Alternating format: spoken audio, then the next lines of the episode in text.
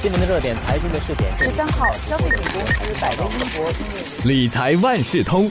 你好，我是九六三好 FM 的德明。好些数据就显示啊，女性对待投资的态度其实跟男性是不一样的。打个比方，富兰克林邓普敦基金集团在月前呢，就一项针对本地年轻投资者的调查，他就发现了，当前没有投资也不打算在下来一年内投资的女受访者就占了百分之十七，那么男受访者呢，只占百分之五。相差大概百分之十二。那不热衷于投资的女性，常给的理由是什么？没有时间呐，没有心思啊，去做研究、去管理这些投资项目。但是规划财务就总得踏出第一步，而不是让资金闲置留在储蓄户头。那这第一步到底要怎么开始呢？今天我就请华媒体集团新闻中心财经新闻副主任郭淑珍给我们答案。请淑珍给大家说一说使用智能顾问的利和弊，还有合适女性投资新手的投资策略有哪些？淑珍你好，德明你好。那说到女性对投资踌躇不前，又或者是因为担心财务知识不足会。使到投资蒙受损失啊，也就因为这样，即便有投资，他们的选择往往是比较保守的。他们这方面的担心，你觉得合理吗？还是多余的？我访问的好些投资顾问啊，他们都说女性的风险承担能力普遍上是比男性低一些，会选择一些比较稳定的投资产品。就拿股票来说哈，女性他们会选择的通常是一些股息派发比较稳定的派息股。那么男生的话，他们就喜欢股价会翻倍的那些增长股，要的是刺激。对对对，但是你不能说女性她们怕风险、怕输钱吧？应该说她们更有风险意识，所以想的比较远，想的比较多。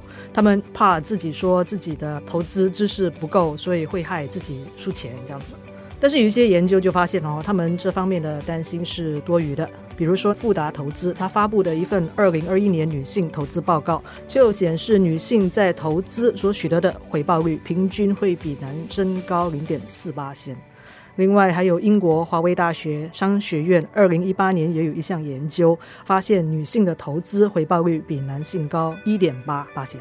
那你或许想知道说为什么会这样子？和刚才提到的信心有关系吗？对对对，一个原因可能是他们没有信心，所以投资的时候就会比较谨慎。这也可能跟他们选择的产品有关吧。就刚才说了，他们比较保守，所以保守的产品波动就没有这样大。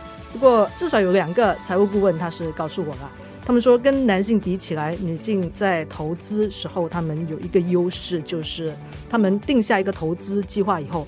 就会坚持到底，不会中途偏离，会持守，对，比较有耐性。对了，对了，就是这样。你知道一个投资计划它好不好，跟你的投资选择是有关，但是跟你的心态也是有关系的。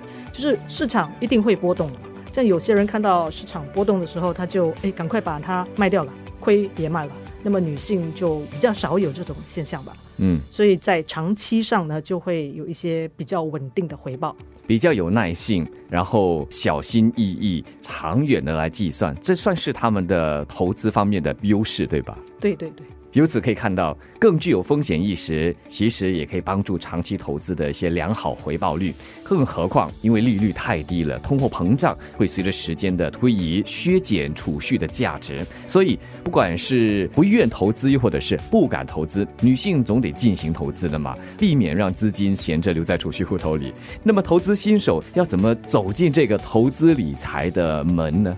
女人真的是很忙啊，她们要做工啊，回到家又要照顾孩子，有时候还要照顾爸爸妈妈或者是家翁家婆之类的，已经很累了。所以你要他们去研究投资的话，可能真的没有时间。这不是他们的优先吧？可能对于他们来说，还有其他事情要处理，是太忙了，身兼多职。对对。所以他们在探索投资的时候，智能顾问可能是一个好帮手吧。嗯。那么智能顾问也就是所谓的机器人顾问哦，他们会利用金融分析的计算、人工智能还有大。数据这些技术来帮忙管理投资。嗯哼，市面上有很多智能顾问平台，一些是独立的，一些是银行他们自己经营的。嗯，所以我们上去那个平台以后，他会通过提问的方式来了解我们的财务状况、风险偏好、理财目标等等，然后推荐适合我们的资产配置。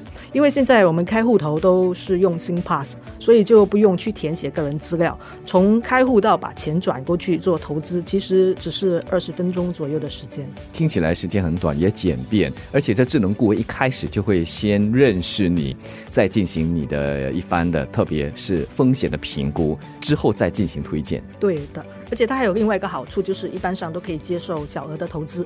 你如果只有一百块钱，你也可以一百也行，也可以，也可以。有一些平台是接受的，所以那些没有投资经验的人，他们可以试试看哦。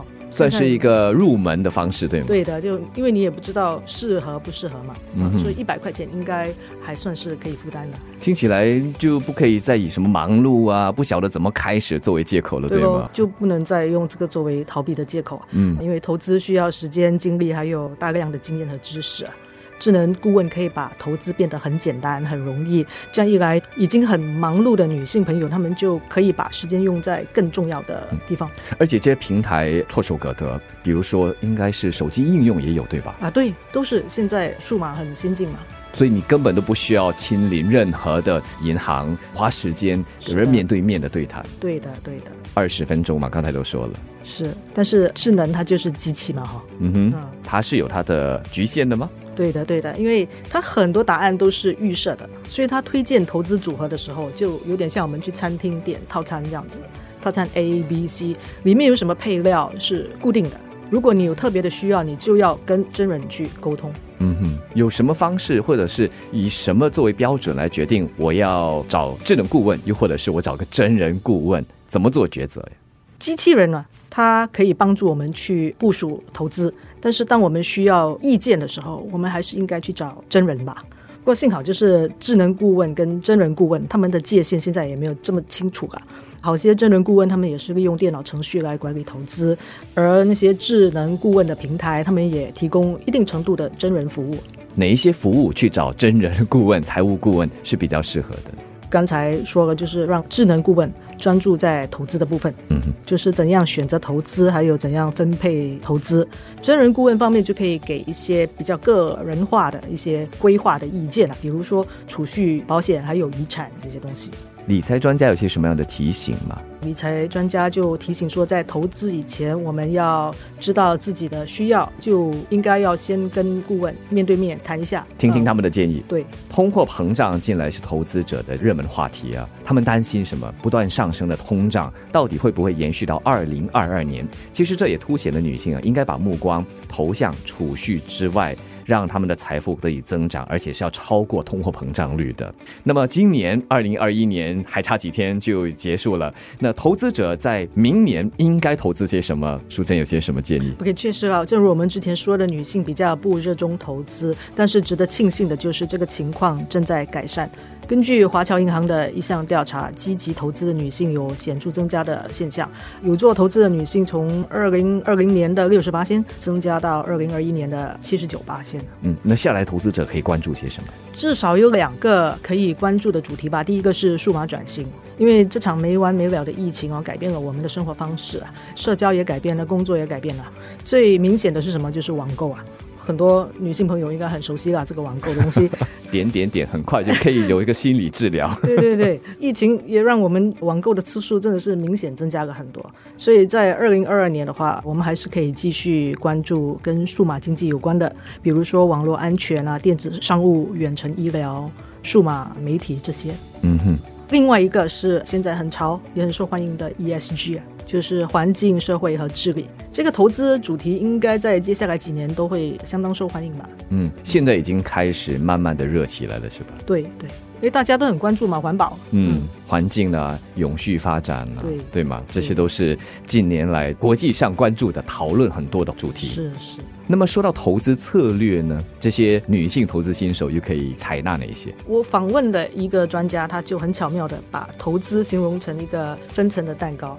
蛋糕的底层是要稳固吧，都是很多面粉做成的啊，这样才可以撑起整个蛋糕。所以投资也一样，就是你的基础要打得很稳，就是应该大部分的资产都放在跟你的风险承担能力相符合的一些资产，它们比较稳定又多样化，然后可以经得住市场的波动吧。不一定是低风险的吧？不一定啊，稳定不一定低风险吧。好，那是它的底部要很稳固的。那第二层呢？第二层就是糖霜哦，就是可以考虑做一些小额主题的投资，比如说刚才说的数码未来还有永续发展，这些可以给投资组合额外的增长的潜力。嗯，第一层又是一定要漂亮的，要花俏的，对吧？最上面那一层就是要装饰。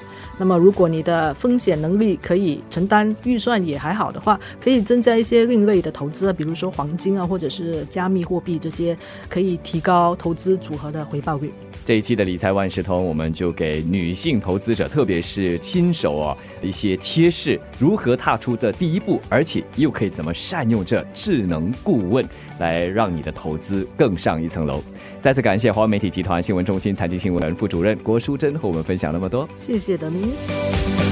理财万事通每期提供你最需要知道的理财与财经知识。如果你想了解更多，可以到早报的 SG 搜索“联合早报财经专栏理财简囊”。我是九六三好 FM 的德明，我们下期再见。